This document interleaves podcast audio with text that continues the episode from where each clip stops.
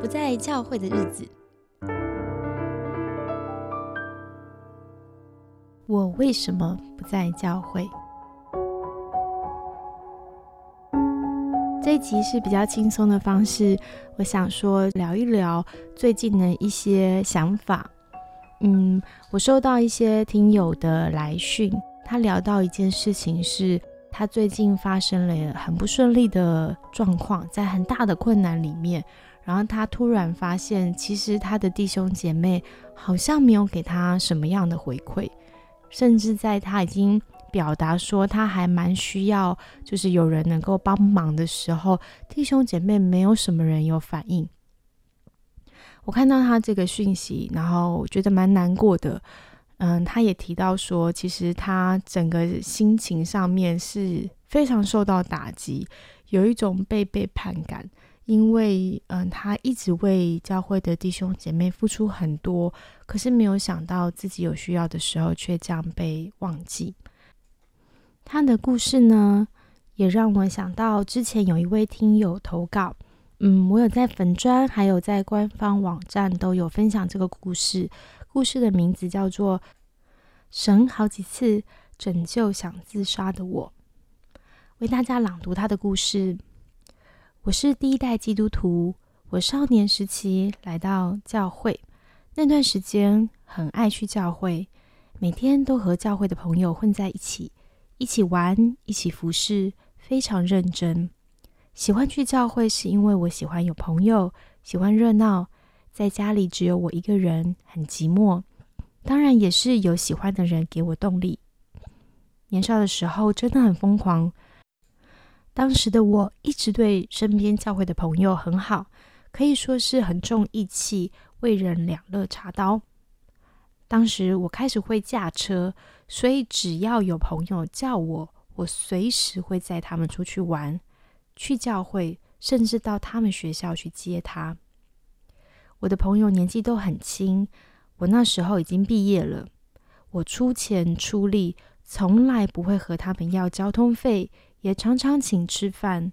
在教会，我也很愿意服侍。我大概是最笨的那种人。但是，当我被家人送到另外一处读大学时，我才知道什么叫做现实的基督徒。我以为朋友是一辈子的。但是当我一个人寂寞打电话回去时，每一个人都开始敷衍我，也没有要听我在这里的生活。他们只是一味的说他们自己的事情。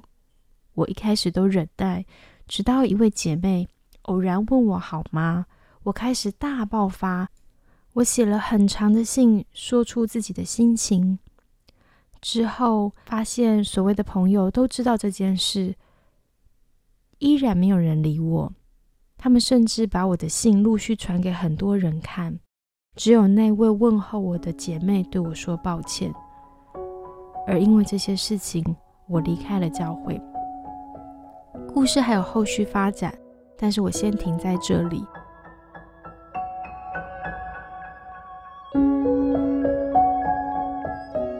嗯，他的故事跟。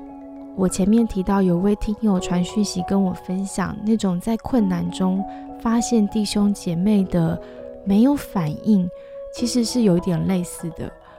到底为什么会这样呢？我又邀请我的好朋友 Iron 来到现场，跟我一起聊聊这个话题。欢迎 Iron。Hello，Cindy，嗨，大家好，我是 Iron。我想邀请 Iron 来呢，是因为 Iron 是一个社青，而且呢，因为之前有一些工作缘故，所以好像有去过不同的教会，参加过不同的社青团契，而且还待蛮久，好像每一个教会都待了几年，对吗？呃，对，有到外地去工作，然后又回来，所以有。参加过不同的教会、不同的团契，嗯，然后艾伦又是从小在教会长大的年轻人，所以应该这种经验让你看了不同的教会文化。我就想要抱着这个好奇心，然后跟你聊一聊，就是到底为什么教会里面出现了这个现象，然后我们不知道，就是为什么好像弟兄姐妹在有人有真正困难的时候，好像没有出面来接住这个有需要的人。那不知道艾伦，你之前有碰过类似的经验吗？有碰过，而且还不少，还不少。对，你可以帮我们举几个例子吗？我心里最印象深刻的就是之前经历分手的那个阶段，自己非常难过，嗯，然后可能没有表现出来，但是后来回顾是那时候状况非常不好，但是回顾的时候就发现，当那段时间完全没有教会的任何一个我以为是朋友的人出现，然后连可能一句话都没有来接触我，不要说有没有人出现了，嗯，他们知道你分手了吗？不太可能不知道，因为从那个时候就呃不但没有固定出席，连服饰什么都止住了，所以超级明显。就是你有很大的变化，跟平常之前在教会的样子不一样。然后大家可能知道原因是，就是你分手了，所以呃，你期待的是来被慰问，对吗？我不确定期待什么，但是我应该不会期待一片安静这样子。哦，太无声无息。那你有想过是什么样的原因吗？有好几段原因有可能，就是一个是这个问题本来就不容易，就是要关心失恋的人，失恋的人，嗯，然后你要你不知道你跟他多好，可以讲到多深入，或是怎么样，嗯，或者是纯粹叫他要多祷告，然后多读经，好像没有太大帮助。然后单纯叫他开心一点，不要难过，好像就是也没有意义，不是这么有对嗯，有实质的效果。你要真的同理他的难处，然后陪伴他，可能就要做到的事情跟难度都高不少，不是只是招呼式的的那种。寒暄式的关怀这样子。对，哦，所以也就是说，呃，一个失恋的人期待的可能是真正的朋友的陪伴，是能够接住我们心情的，甚至愿意花时间陪伴我的。可是可能教会的朋友会意识到，也许我没有那么多时间可以陪伴这个人，所以我也不敢轻易开启这种关怀的模式，是这样子吗？蛮有可能的。也单纯可能是我没有这么交心的朋友。哎、我觉得这真的会是在患难中的人对自己产生最大的怀疑耶。就是，哎、我以为我们很好，怎么似乎你们并没有觉得我是你们这么好的朋友？所以我有困难的时候，你们没有出现来帮助我，会怀疑自己到底，呃，在这里过去的付出算什么呢？是不是自己有什么样的问题呢？又或是难道教会是虚假的吗？我觉得会产生非常多很难说出口的混乱感。对，前面先回答你这个，以前都以为很好，我们可以我们可以同工，然后还有同欢笑，但是不知道我们怎么样就是共患难，然后一直到患难了才发现，就是没有见真情这样子。嗯嗯啊，这真的是让人好像很不知所措诶。就是那到底教会里面的友谊怎么样才算是真实的友谊，或是说教会里的友谊有没有我们一起进步的空间？就是这是我听到这些故事里面真心发出来的疑惑，就是是不是我们做错了什么，所以变成这种关系好像有一点点奇怪，但又能够合理的解释，就是原来。呃，教会的关系本来就不能跟一般朋友关系类比，我有稍微理解分析这一个大的状况，就是嗯教会都非常关心关注新朋友，这个绝对没有问题。嗯，就是我们的教会的目标，不管是今年度的目标的显现或是隐性的，我们都希望教会增长，然后有更多新朋友来，然后留下来，让这些朋友留下来，嗯，留下来的人受洗，受洗的人加入我们的同工，嗯就是这个大的方向的正向的螺旋。但是中间这个关键就是，来教会的人都被当客人，有很好的的礼遇，就会被殷勤的款待，但是你跨过，也许是受洗之后加入同工之后，目标又是在下面一个后面亲爱的客人，然后你这时候如果是家人，或者是你更深入变成工人的话，工人就没有受到这么好的的款待了。工人会被要求啦，就是哎，诶为什么这个服饰你不加入啊？为什么可能某些聚会你怎么不参加？不稳定出席，就会对他有一些期待，觉得他应该尽到的义务或责任。我自己稍微还调试的很好，可是我想一定有很多蛮新的加入的新朋友，新朋友，他刚刚成为新的家人或新的工人的时候，他一定很没有办法适应，他突然变成从客人变成工人，如果他跳得非常快的话，嗯哎，我确实有在陪伴人的时候听过有人跟我聊过，因为他觉得其实一直在教会当新朋友好像比较好，哎，大家都会关心他。等他真的受洗成为基督徒，甚至比较多参与教会之后，他就会觉得其实大家看到他好像都只是事情上面的交代啊，或是问他一些有没有做做到哪些事情，对他来说那个原本的温暖感好像瞬间就不见了。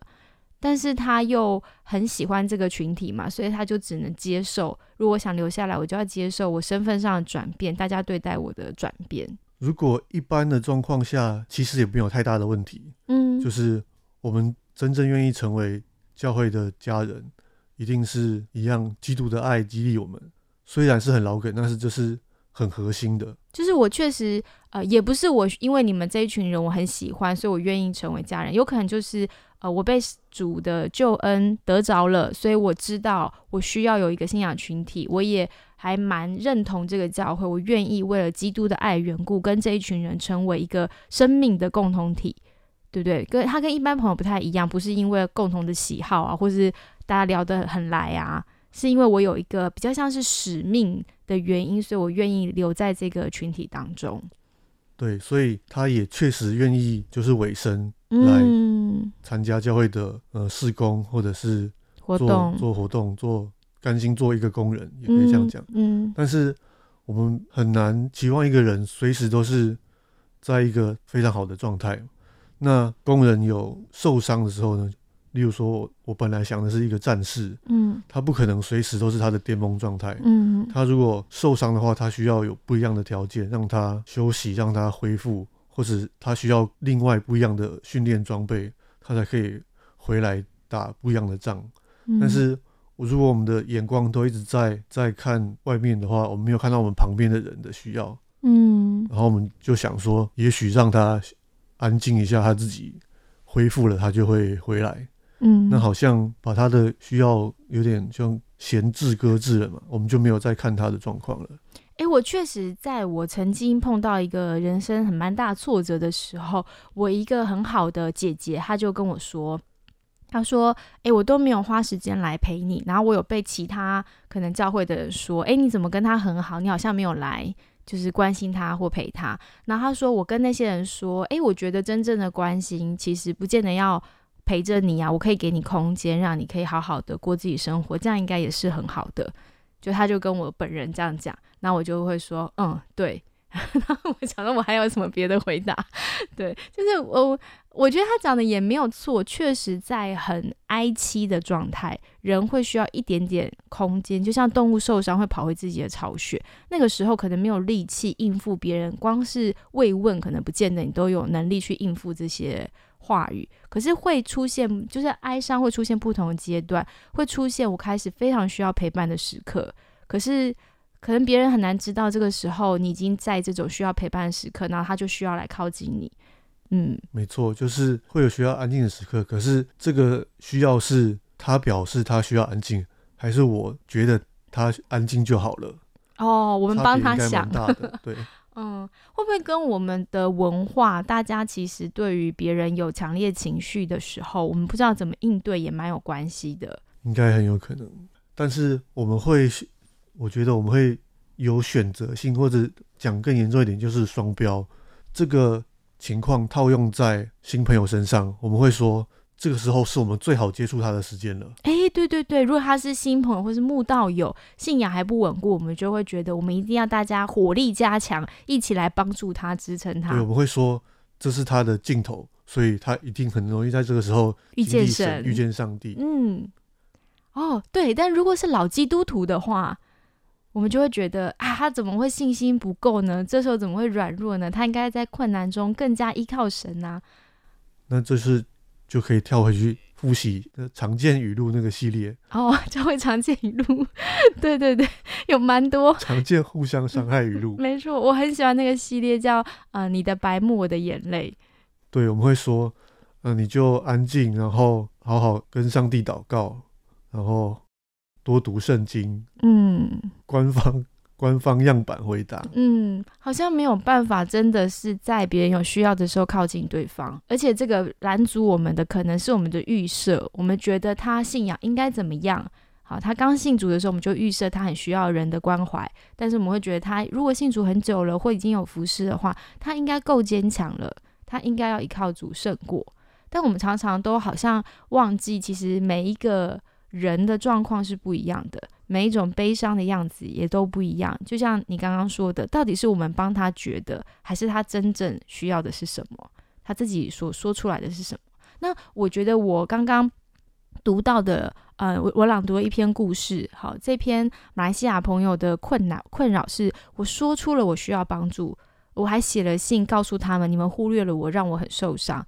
大家看了这些内容却没有反应，这是一个我的讶异。另外一个就是我在节目开头提到，收到听听友的来讯，听友说他也主动的跟教会的弟兄姐妹表明，我需要你们陪伴，但是真的来约我吃饭的人非常的少。嗯，这两件事情都让我很困惑。为什么当人说出了我需要之后，大家没有反应呢？对这个我印象超级深刻。我很早加入学生团契的时候，我就听过比较大的学长姐分享说：“你不要就是用这种方法测试你的团契，就是说我现在很伤心，所以就躲起来，然后他们就会来找我。”他说：“绝对不会有。”有人发现你躲起来，可能会有人觉得有一点奇怪，但是他们会忘记，他们会忙现在的的事情，就是关心一样聚会啊、新朋友什么，但是他们好像没有容易想到他们掉了一只羊要回去找这件事情。嗯，所以这是我们普遍的文化吗？还蛮奇特的哈，就是学长姐还特别提出了这一点，你怎么看？就是叫你不要做这种。这种忠诚度测试，这样不是有点让人有点哀伤吗？就是哦，我如果参加这个团契，我如果想要掉队，我还要主动呼救一下。就是对你还是要跑来现场挥手说我在这里，我快要溺死了，你们谁要来救救我？对你如果在水下的话，好像不是太有用。可问题是，如果我挥手了，没有人救我，这也会让让人非常的挫折。哎。我猜测啊，就是到底为什么会发生这样的事情，有几个可能性。第一个就是我们刚刚聊的，就是或许，嗯，对方觉得自己没有能力接住你，然后再加上可能这个接住需要花很大的时间、很多的心力，然后每个人状况不见得都很好嘛，对方可能也岌岌可危啊，所以他就判断下，他觉得可能没办法，好，所以他就没有过来。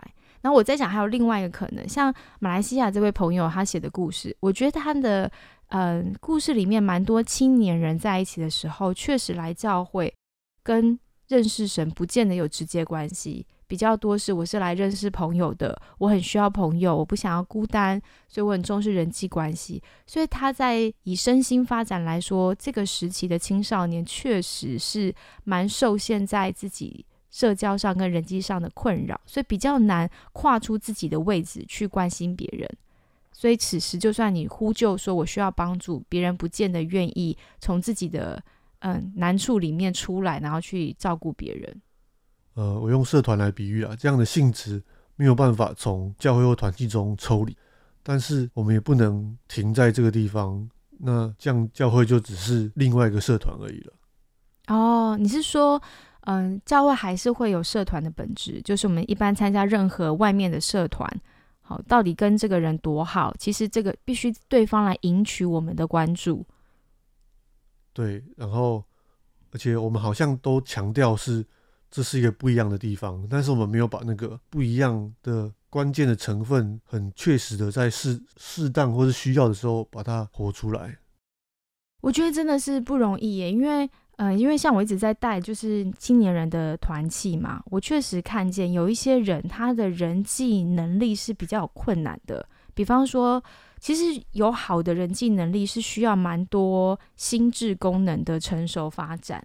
好，哦，我知道举一个比较具体的例子，大家可能听听过雅斯伯格症的朋友，对他们来说，他们比较难在别人嗯讲一些话的时候有言外之意，他们不见得听得懂。或是能够判读出对方现在的情绪，所以他们在社交上面就很容易说出一些话激怒了别人，或是会觉得交朋友真的很困难。那呃，教会当中有一些类似这样子的朋友，不见得是雅斯伯格，有可能只是他的呃成长背景让他不善于跟人交际，所以他就会觉得在教会要维持好的人际关系很难。那此时如果他碰到一个困难需要别人关怀的时候，别人可能对他还有之前他得罪大家的一些情绪，就会很难跨过那个限制去关心对方。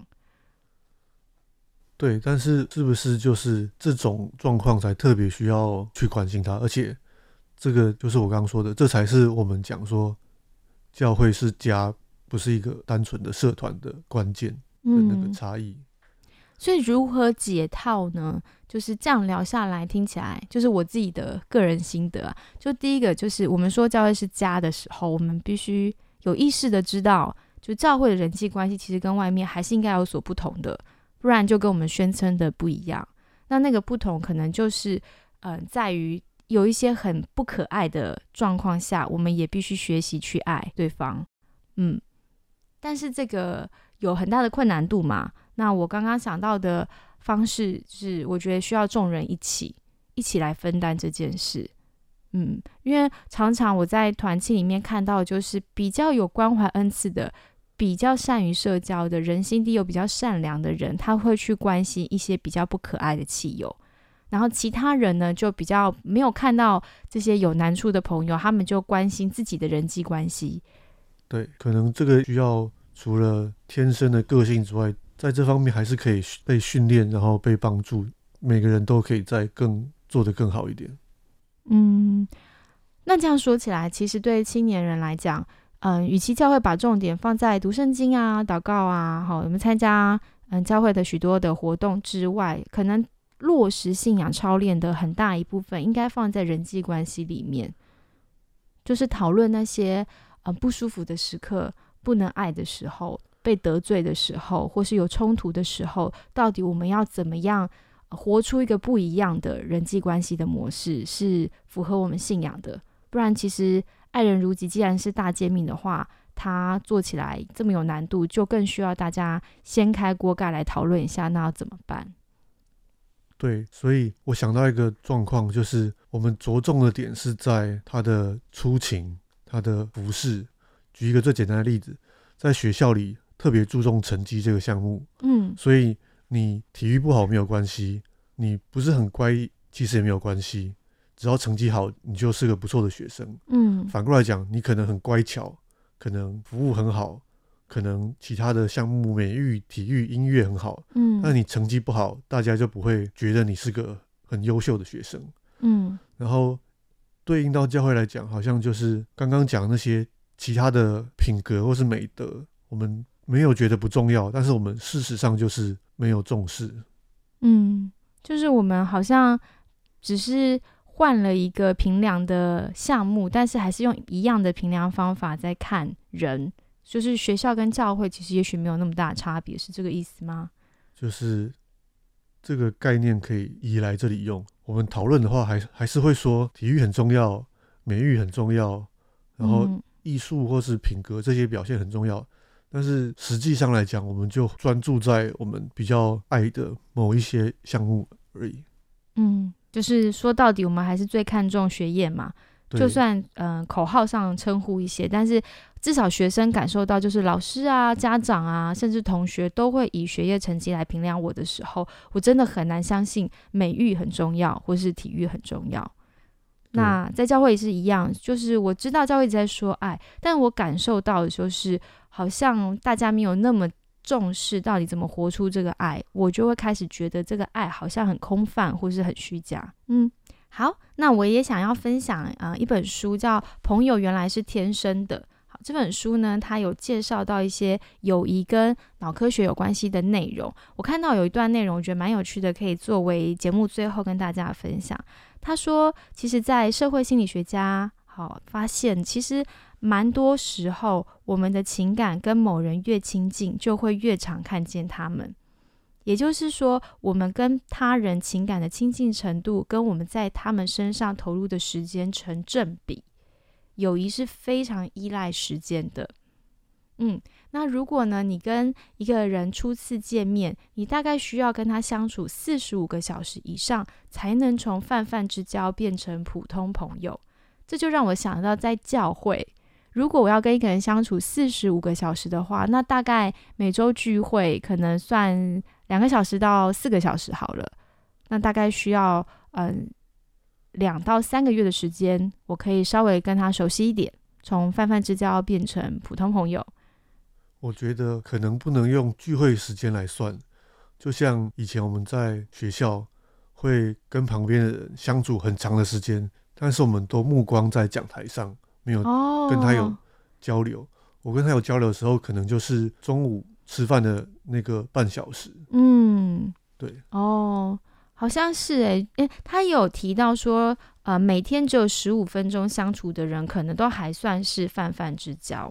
嗯就是类似这种坐在你座位旁边的人，但是你们平常在忙别的事情，不是在跟对方交流。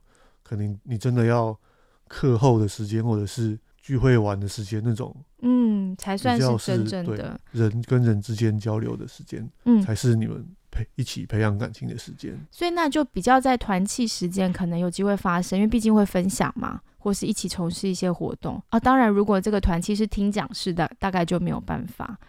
对小组类型的团契，比较有机会嗯，所以呃，比较完整的概念应该是这样。刚刚我们说的就是每天十五分钟这种，可能只是泛泛之交。那如果经过四十五个小时的相处，是真的有对话的，就会晋级成普通朋友。那如果要从普通朋友变成重要朋友的话，你还必须在这三个月的时间里面再相处五十个小时。所以其实是真的是呃，友谊非常依赖时间，你需要很长时间跟这个人认识。那如果想要变成最好的朋友呢，你必须再共处一百个小时。哇，一百个小时，这要花多少时间啊？有升等的感觉，每一层的门槛比上一层高不少，高很多哈。对本来一多，一开始只是可能四十五小时，四十五十，嗯，跳到一100嗯嗯嗯。而且其实这个过程当中，如果我们相处不愉快，就会疏远啊，自然就不会就是有机会累积到一百小时。而且增加一百小时的投入成本高非常非常非常多，不是高两倍而已。嗯，没错。所以照这样看起来，为什么在教会的人际关系，有时候我们觉得很不能满足我们？有可能是因为在感受上，我们已经觉得我花了很多时间跟这个人在一起，但其实我们并没有交谈或是交心，以至于我觉得我们应该算是蛮重要的朋友。可是，在我有难的时候，对方心理上的认知可能并不能真正理解。你里面发生什么事，或知道这时候你需要什么，因为我们的了解程度其实不够深入。你以为的距离跟实际的距离 差很远，对啊，哎，可是我觉得这这是让我做这一集节目，也找你来聊的主要比较感到沉重的地方。但我发现我没有朋友，你发现你没有朋友了？为什么？是这么沉重的事吗？是这么沉重？就是就是我们的教会文化可能需要改变呢，因为我们这个时代非常重视真实，也非常重视关系，所以原本的教会社交的方式已经不再能够足以提供我们所渴望的这种关系。那在我们很重视的状况下，又得不到那个失落跟失望。非常非常的大，我们非常有可能因此而离开教会。特别特别特别，我个人觉得教会只是传递信仰的知识的话的那种大讲堂，现在可以替换或是取代的方法实在太多了。我们有太多很好的资源，我们跟印刷术之前那种 年代完完全全不一样。我们唾手可得就有六个八个荧幕，可以得到我们想要的，单纯是问题上面的知识解答。嗯，但是关系的话，可能没有那么容易，或没有那么办法可以简单的取代。我其实曾经听过哈，就是有有人这样讲，他们认为每个主日讲台是最重要的呃服饰，因为讲台的侍奉可以在最短的时间接触到最多的人，而且把真理最有效率的传递出去。但是我觉得这个想法其实蛮受资本主义的影响，就是我们追求效率嘛。然后最好能够集中一次的布达。可是实际上，现代人因为资讯很爆炸，所以对他来说，我不需要你布达任何的消息或是知识。你要让我接受你的看法，或是让我意识到，原来我对信仰是不足的。我有一种动力，内在的驱力，我想要进步。你必须让我在关系里面经验到，这是跟我有关的。就是教会在说的这些事，讲台在说的这些事跟我有关系。但这个关系不是靠语言可以说服我的，必须靠你平常跟我的相处来说服我。我觉得这是现代做牧养还有做教会工作比较困难的地方。对，比较偏讲台式的的这些活动，重点核心都在台上那个人。然后我们应该反过来关心每个人的需要的话，那就不一定是这种布达的方法。但是因为蛮多小组进行的形式是挪用逐日的形式，只是把它变成迷你版，就是还是我们在这边虽然在查经，大家有机会有一些分享，但是我们还是在等最后 ending 的时候，有人做出一个比较完整的。可能知识上的传达，所以那就比较不是关系上面一起在共学或是成长的这种方式。对，或是甚至我们去聚会之前，我们都要先看一下聚会的主题是什么，不是说我今天要去跟这些我的家人增进更好的关系，嗯，的出发去的。嗯，我也讲一个我最近参加这个社青聚会的一个小小的。嗯，体会就是我有时候觉得，好像有时候到了一个地方，呃，进入人家家聚会的时候，我是要走一个流程的，就是会发生一二三四五五件事情，然后我就是要乖乖跟着流程走完，我们就可以进行一个完美的聚会。但有时候我自己不在那个状况里面，我觉得我不一定。适应这种流程啊，或是我喜欢更自然的方式，我就会觉得反而流程有一点限制住，好像我要跟大家互动的方式。流程好像提供一个比较可以预期的最低的这种安心感，嗯，但是有没有办法进一进一步更适切每个人当时候特别的需要，那是没有那么容易，嗯。没错，我有个小小的 idea，就是提供给听众朋友参考。就是我建议，如果有举办在家庭里面的聚会，流程有结构性的东西，最好缩短时间。比方说，流程也不用太复杂。既然已经在家里面聚会了，可以很简单，有呃四十分钟到六十分钟的一个聚会的主题。其实六十分钟很紧凑，如果你要做两三件事情的话，时间必须控制的很好。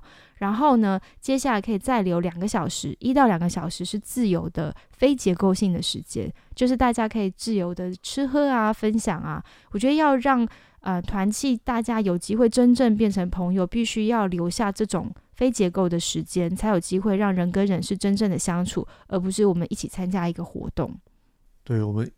我们一起知道某些事情，好像没有办法很直接的增进我们的感情，但是我们一起经历某些状况的话，就很直接让让我们变得亲近。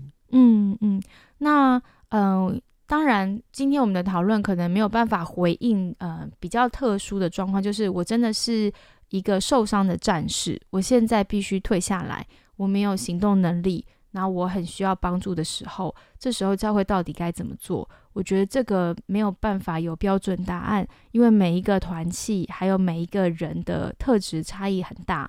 所以比较 case by case，但是我觉得希望啦，分享这个小故事，好，这两个小故事可以让有一些听众朋友，如果你也觉得自己在教会里面这些关系好像让你感觉，当你很为难的时候，没有人能够伸出援手，希望你知道你并不孤单，这是我们教会集体要一起反省的事情。也许我们可以在什么叫做真实的关系里面，怎么样爱邻舍可以做得更好，或者是我现在就反过来想。我应该去关心哪些以前我以为他安静就好的人？嗯嗯，没错没错。我曾经有一次失恋的时候，然后我吃不下饭，我的朋友呢，就是真的是跑来跟我说：“你现在跟我出来，我带你去吃饭。”然后我觉得哇。那一刻，我真的觉得，对我就是需要这种实践出来的爱。其实蛮多人传讯息关心我，但就那个人拉我出来吃饭，然后我觉得，在一个我整个状态很瓦解的状态里面，就是有人拉着我做日常正常该做的事情，对我来讲真的蛮重要的。是，嗯。然后我那时候还发就是脸书通知我所有的朋友说，所谓的爱就是你出现在我面前，真的帮我做一些事情，不要再传讯讯息给我了，你就直接来找我吧。直接来爱我，不是表达，你就有。对 他们个个性不一样啦，我跟朋友的关系也不一样。但是我真的觉得，嗯、就是有的时候我们有需要，可以勇敢的说出来。那说出来之后，没有人有反应，这个问题可能就不是在我们身上了，是是，就是我刚刚说的，可能我们教会的关系文化，我们需要有一些反思，跟可能这个群体他们真的没有把你当成朋友，把你当成可能是工人，哦，或是一个呃群体的成员。我觉得这样子的团体，呃，如果有机会改变的话，最好能改变。那如果没有机会改变的话，也许嗯、就是等自己比较强壮、复原一点的话，真的是需要去找一个真正能够跟你建立关系的群体，不然实在真的很痛苦。对我们如果经历过这样子的状况，也才知道，当如果有人在这个状况下的话，他有多大的被爱、被关心的需要。嗯，好，希望你喜欢今天的节目，那也谢谢 Aaron 上节目来跟我一起聊一聊，谢谢谢谢，拜拜。拜